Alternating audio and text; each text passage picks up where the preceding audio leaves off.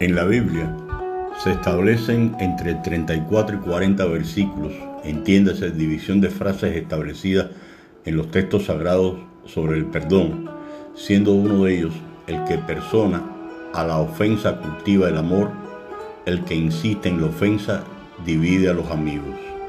Proverbios 17, 9.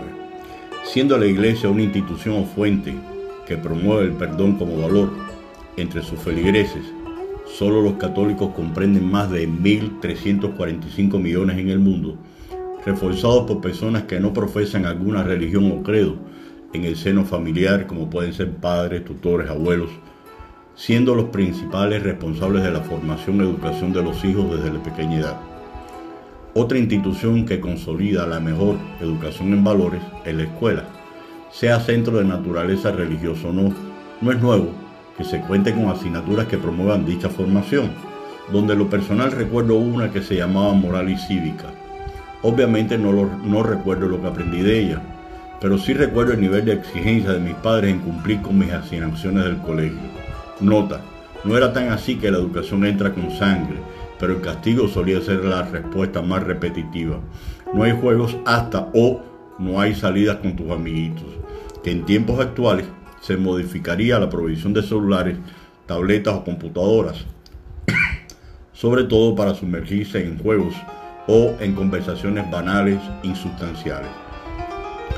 Sería imposible negar que en la medida que el estudiante, y no solo él o ella, enfrenta nuevos retos como una nueva asignatura, un nuevo profesor, nuevos compañeros de estudios o de trabajo, surjan en el proceso de socialización errores, omisiones, falta de cumplimiento en la entrega de una tarea o producto, no conectarse a la clase o desconectarse antes del tiempo, encubrir a sus compañeros de equipo cuando él solo hace el trabajo orientado, considerados errores, por tanto la actitud no ha sido la mejor y de ser consciente evitando echar la culpa a un tercero.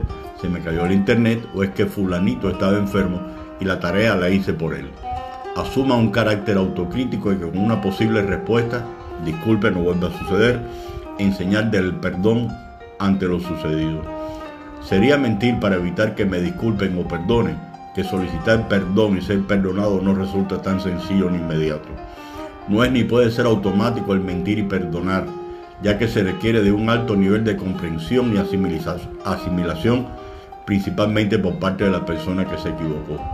Muchos han de ser los ejemplos donde existan acciones que conlleven a reflexionar, además de profundizar para poder perdonar el hecho, desde el rompimiento de una taza hasta ocasionar daño físico a una persona. Hay quienes toman conciencia y sin que les soliciten nada, reponen la tasa en señal de rectificar o perdonar.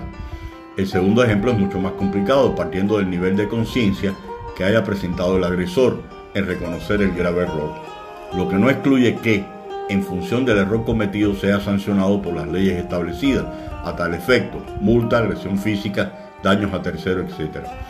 Perdonar como un elemento de rectificación y madurez, a diferencia de la gratitud, empodera a la persona en señal de haber tomado el camino correcto y para el que recibe satisfacción, donde el llamado de atención preferentemente individual funcionó, generando un cambio de actitud para bien. Si lo anterior se lleva a cabo, seremos mejores seres humanos. Muchas gracias y buen fin de semana.